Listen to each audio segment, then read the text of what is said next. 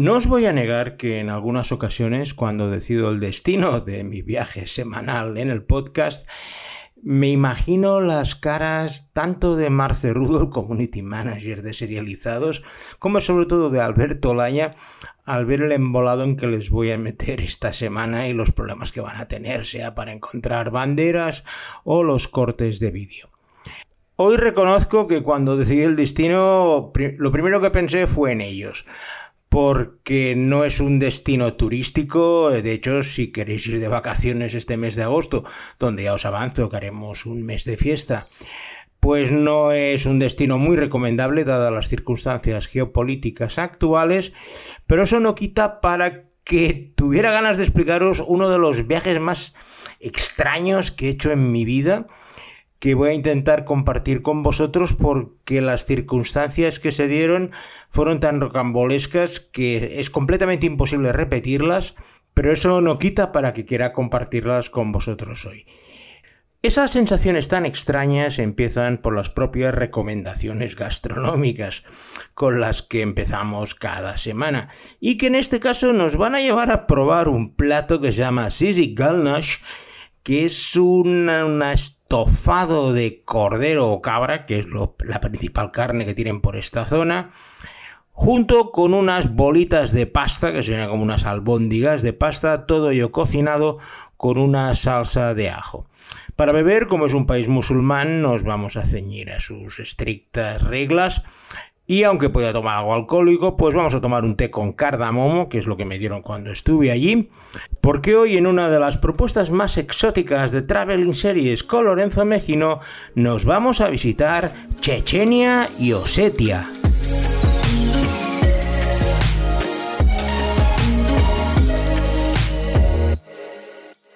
Chechenia y las dos Osetias son unas repúblicas que están enclavadas en medio del Cáucaso y que son importantes enclaves geopolíticos y que han llenado muchísimos noticiarios con las innumerables guerras y batallas que tuvieron en esa zona de las cuales os haré un pequeño resumen porque forma parte importante del viaje.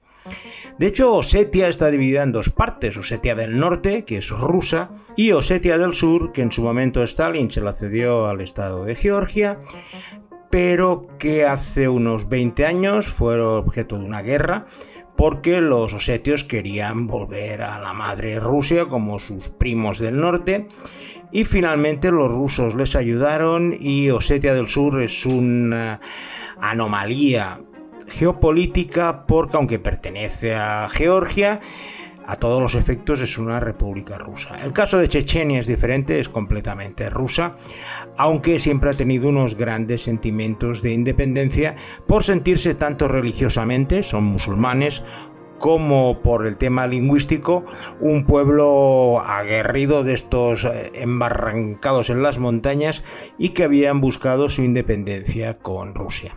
Tanto a nivel de superficie como a nivel de población, la verdad es que los dos lugares son minúsculos. Sumando las dos Osetias, no llega a la superficie de la región de Murcia y menos de 800.000 habitantes. Chechenia es algo más grande, es la mitad de Cataluña, pero tampoco llega a los 2 millones de habitantes, por lo cual la fama que tienen estos lugares en todo el mundo no se corresponde exactamente con su población y por eso su influencia es tan determinante. En esta ocasión seguro que os estáis preguntando cómo he ido a parar a estos lugares. Y la respuesta fue uno de los viajes más inolvidables, pero no en el sentido del recuerdo, sino en el sentido de extraño que he hecho en mi vida. Por temas deportivos fui enviado con una misión oficial a la región secesionista de Osetia del Sur, concretamente a su capital Simbali, porque habían pedido ser admitidos en el movimiento olímpico y bueno, había que hacer la visita de cortesía para decirles que no. Pero bueno, me tocó ir a mí como oficial de rango bajo, más que nada para hacerles algo de caso. Debido al bloqueo georgiano que impide la entrada a Osetia del Sur desde su territorio, la única forma de entrar a Osetia del Sur es desde Rusia. Y entonces, bueno, las, autoridades osetas del sur me organizaron un traslado en helicóptero desde Vladikavkaz, la capital de Osetia del Norte, hasta Shimbali, que es la capital de Osetia del Sur. A ver, Shimbali es como una cosa en ruinas.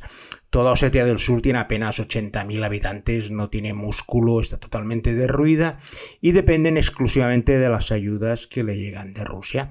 Después de la reunión de los dos días que estuve allí, que bueno, que aparte de los coros y danzas que me enseñaron, la verdad es que es un lugar que no le recomendaría ni a mi peor enemigo, las condiciones meteorológicas empeoraron tanto que les obligaron a devolverme a Osetia del Norte por uno de los lugares más increíbles que he estado en mi vida, que es el túnel de Rocky. El túnel de Rocky es un túnel de 4 kilómetros excavado en el Cáucaso que conecta ambas Osetias. Es exclusivo de uso militar y de VIPs y está cerrado al tráfico privado de camiones.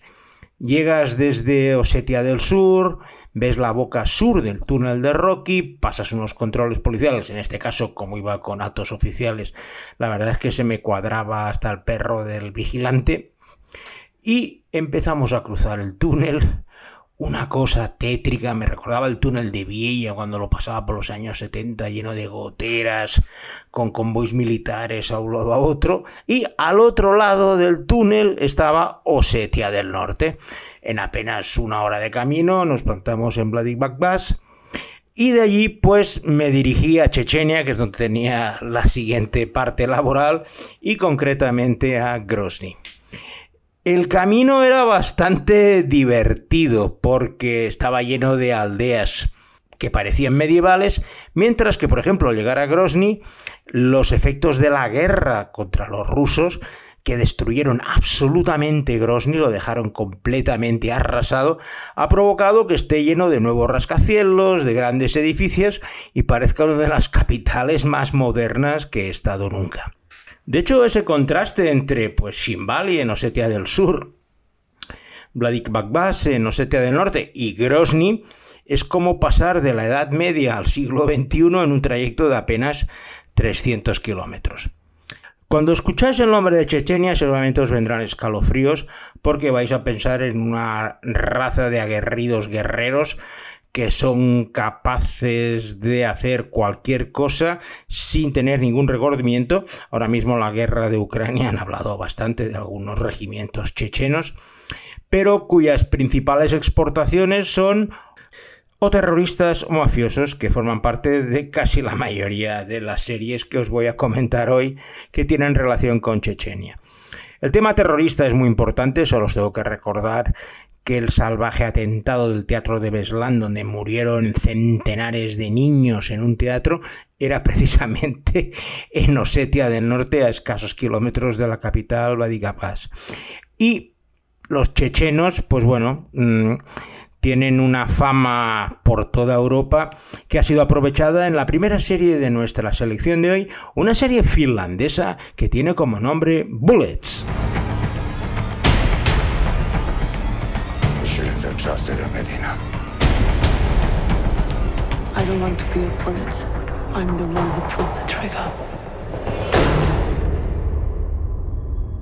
Bullets está protagonizada por Mari Saari, un oficial de los servicios de inteligencia finlandeses que está especializada en trabajar de forma encubierta para descubrir las amenazas terroristas que pueden llegar a su país.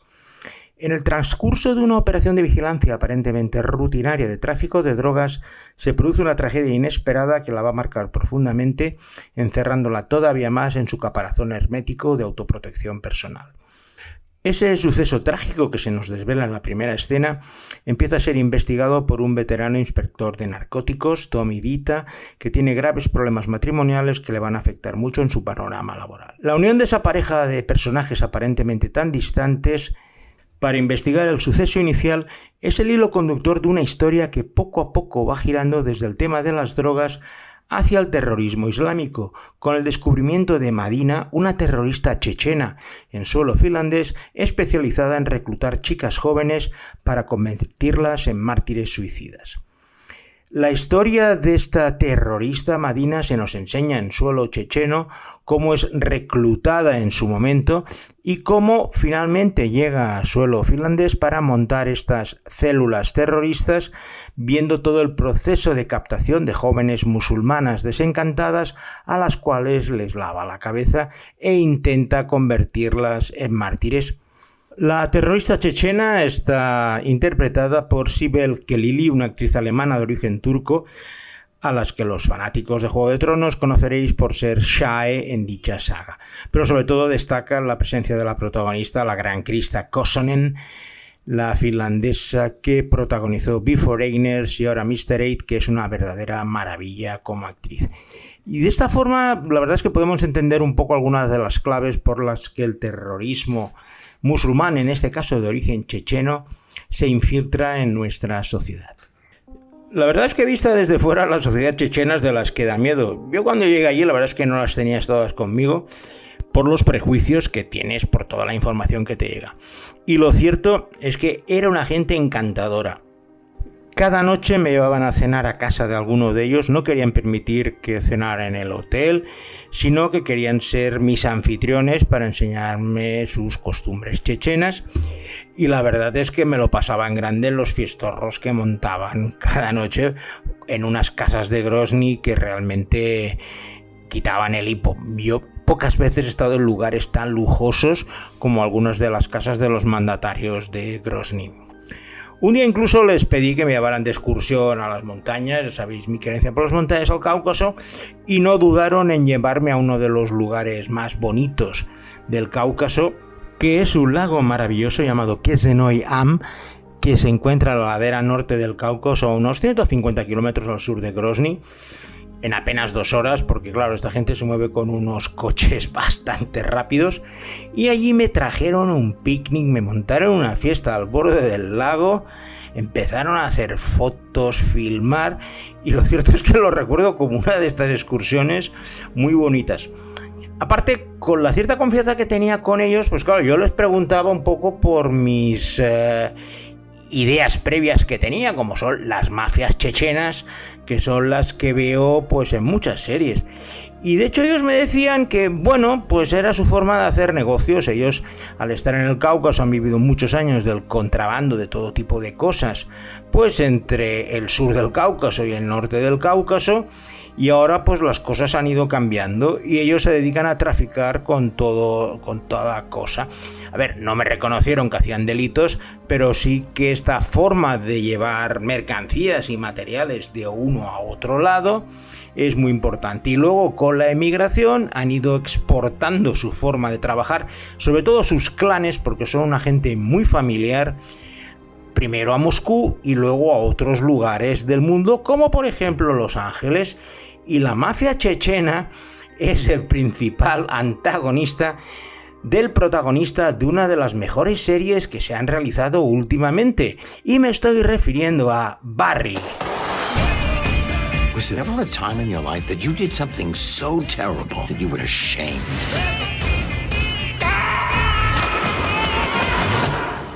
Can't think of anything. Will you keep on working on it? Go deep, and I'm going to the John.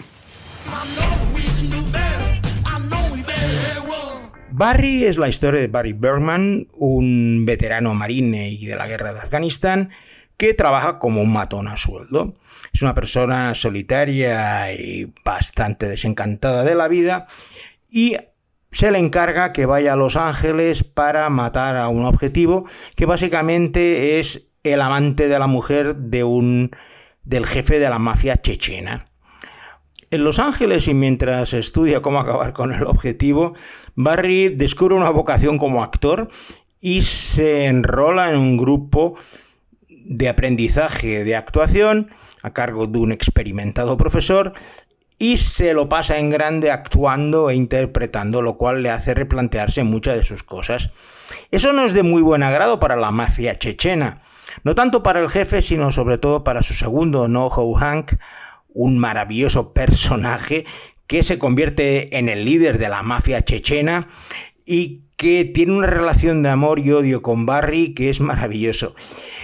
He colocado Barrio, aunque sea una serie americana, pero el tema de la mafia chechena está tan presente que si la habéis visto vais a tener grandes curiosidades por conocer algo más de ese clan étnico tan cerrado que pueden pasar de ser personas completamente salvajes hasta, pues como en el caso de Nojo Hank, tener una cierta sensibilidad bastante inesperada.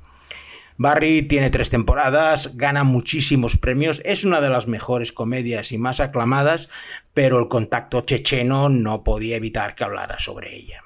Debido a las circunstancias tan extrañas de este viaje a Osetia del Sur y a Osetia del Norte y acabando en Chechenia, encima por temas deportivos, lo cierto es que el presidente del país, Ramzan Kadyrov, no pudo evitar pues pedirte una reunión con nosotros porque él es el presidente del equipo de fútbol local, el Tetek de Grozny, uno de los principales equipos de la Liga Soviética en el cual gasta casi toda su fortuna y nos invitó pues a ver un partido de fútbol en el palco presidencial del maravilloso estadio que se han hecho en Grozny. una de las ventajas de la guerra que arrasó Grozny fue que han podido reconstruirla toda. De hecho, el padre de Kadyrov fue uno de los líderes de la resistencia que posteriormente claudicó y se pasó al bando ruso y su hijo pues ha aprovechado de esa gran amistad con Vladimir Putin para enriquecerse de forma brutal. El culto a la personalidad de Ramzan Kadyrov es increíble. Entrar al estadio a su lado, veías que todo el mundo se levantaba, hacía reverencias y él entraba, pues eso, como si fuera Julio César a ver a los romanos. Los jugadores, los entrenadores. Había un jugador brasileño que estuve hablando con él y me decía que, bueno, que cuando bajaba Kadyrov al vestuario le tenía muchísimo más miedo que al entrenador o al presidente o a cualquiera. Como persona tuve la oportunidad de cenar dos veces con él y me desmintió muchos de los rumores. Aparte le gustaba que le preguntara las cosas, es decir, a ver, además me lo decía, ¿tú qué sabes de Chechenia? Pues me suena esto, esto y aquello. Y él me decía, no, por esto, por esto y por lo otro. No es quiere decir que tuviera razón, pero por lo menos podía tener una conversación un poco más... Eh, inteligente que con muchos de sus sicarios que lógicamente están mucho más eh, acordes a la doctrina oficial. Lo cierto es que después de la primera noche de cena con él, al día siguiente me dijo que si quería volver a cenar, pues se lo había pasado muy bien. Yo le contaba historias de mis viajes y él me explicaba, pues bueno, cómo llevaba el país, temas de reconstrucción. Yo por aquel entonces aún hacía de ingeniero y me interesaban los temas de reconstrucción. Y me lo pasé bastante bien estos días en Grozny. Y ese contexto de la sangrienta guerra entre Rusia y Chechenia va a ser el motivo de las dos últimas series de nuestra selección chechena de hoy. La primera es una serie chechena de raíces rusas y que se llama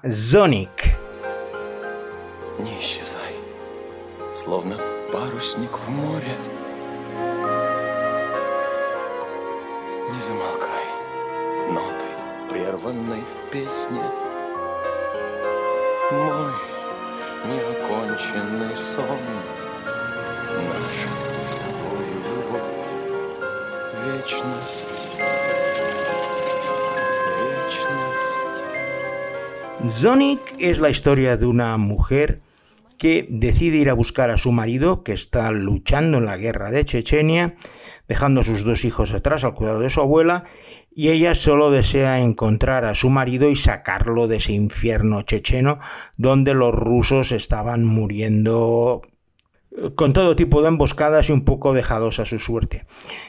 Es una serie bastante sorprendente por su nivel crítico con la intervención rusa de Chechena, que normalmente suele ser mucho más oficialista, pero en este caso aprovechando la desesperación de la mujer que luego que quiere es encontrar a su marido y llevárselo a Moscú para sacarlo de ese infierno, lo cierto es que funciona bastante bien y te da una idea bastante aproximada de que las campañas militares rusas por ejemplo en Afganistán o en Chechenia, no fueron la alfombra de flores que en algunos medios oficiales han vendido. Uno de los resultados más curiosos de mi reunión con el presidente Ramzan Kadyrov fue que empezamos a hablar de series, porque bueno, a él le gustan mucho, y yo le pregunté si había alguna serie así en Chechenia, él me dijo que sí que había una que tenía que ver, y dio órdenes para que me dieran el DVD de la serie y al día siguiente la tenía incluso subtitulada en inglés. Pues claro, yo mi cirílico no da para tanto. Y la serie que me recomendó el presidente Ransan Kadyrov es la que va a cerrar nuestra selección de hoy y lleva como título Rodina. ¿Te извиняешься, что ли? Или мне послышалось? Тебе послышалось. Сейчас главное не спускать глаз с принца. Пусть она под кожу к нему залезет.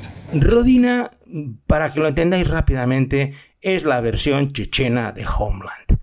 En este caso, dos militares rusos fueron secuestrados por fuerzas chechenas durante un año y pico, de los cuales uno de los dos fue liberado y del otro nunca más se supo.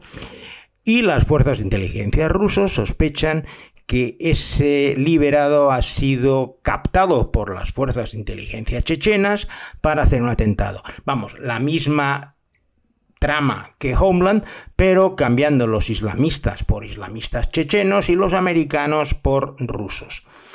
El entusiasmo con que me hablaba el presidente de la serie, la verdad es que lo pude entender porque al final no dejaba de ser pues un eh, vanagloriarse de la gran intervención rusa en liberar Chechenia con un presidente tan prorruso como el que tienen ahora, pero por lo demás estaba clavado casi todas las historias de la serie americana Homeland, que a su vez era un remake de una serie israelí, Hatufim, Prisioneros de Guerra, por lo cual algo que empezó con el conflicto judío-palestino ha acabado con el conflicto ruso-checheno.